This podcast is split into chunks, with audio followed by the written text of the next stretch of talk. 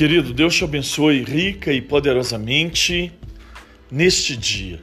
Mais uma palavra de Deus para edificar a sua preciosa vida, só de fachada. Ora, os principais sacerdotes e todo o sinédrio procuravam algum testemunho falso contra Jesus, a fim de o condenarem à morte, e não acharam, apesar de se terem apresentado muitas testemunhas falsas. Evangelho de Jesus, segundo escreveu Mateus, no capítulo 26, do versículo 59 ao 60.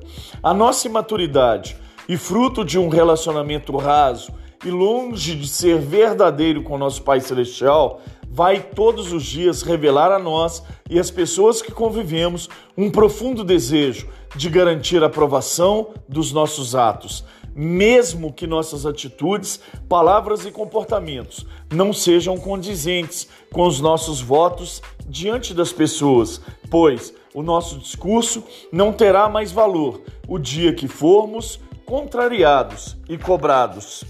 Faremos um esforço tremendo para ajustar os nossos atos justamente para que nossa maldade não fique em evidência.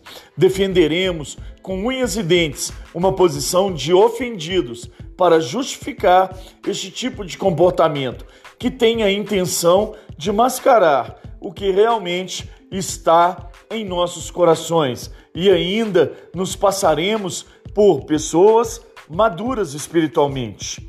Temos a falsa impressão que as pessoas não percebem, mas nossas evidências são muito claras. Todos os argumentos são uma tentativa de esconder uma insatisfação, seja ela com uma ordenança, com um posicionamento ou com uma pessoa.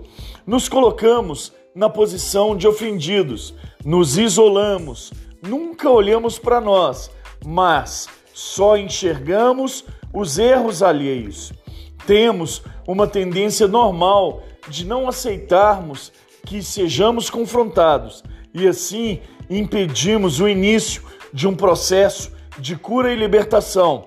Nos colocamos, nesse caso, numa posição de absolutos, superiores em relação às outras pessoas e temos a falsa impressão que somos indispensáveis. Mas Deus nos prova que, apesar de nós, a sua obra continua. Todos os caminhos do homem são puros aos seus olhos, mas o Senhor pesa o espírito. Livro de Provérbios, capítulo 16, versículo 2.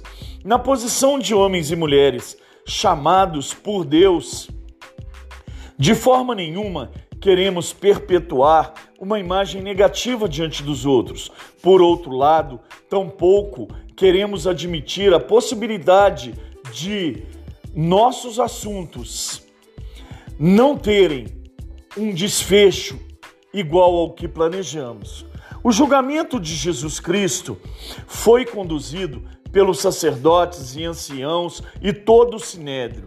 E é claro que se pudéssemos interrogá-los nos dias de hoje, ouviríamos uma só voz que nos diria que todo o processo de julgamento de Jesus não passou de uma farsa do sistema legal da sociedade israelita, pois já tinham decidido condenar Jesus independente do resultado do julgamento, mas insistiram em manter a fachada para que todos pensassem que tudo tinha sido feito dentro dos preceitos da lei.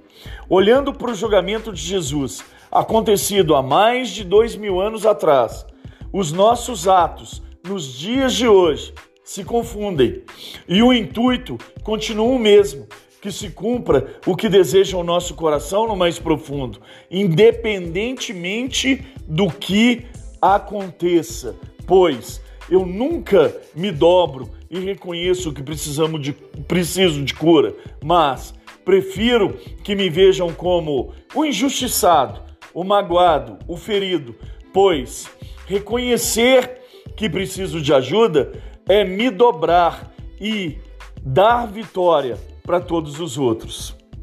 A palavra de Deus diz que enganoso é o coração do homem, mais do que todas as coisas, e perverso. Quem o conhecerá? Eu, o Senhor, esquadrinho o coração e provo os pensamentos, isto para dar a cada um segundo os seus caminhos e segundo o fruto de suas ações. Livro do profeta Jeremias, capítulo 17, versículo 9 e 10. Este coração citado no livro do profeta Jeremias é o meu e é o seu. O Senhor conhece o nosso coração e o Senhor nos recompensará segundo o fruto das nossas ações. Entenda, querido, existem pessoas que só passarão por nossas vidas para nos lembrar quem verdadeiramente nós somos. Deus te abençoe.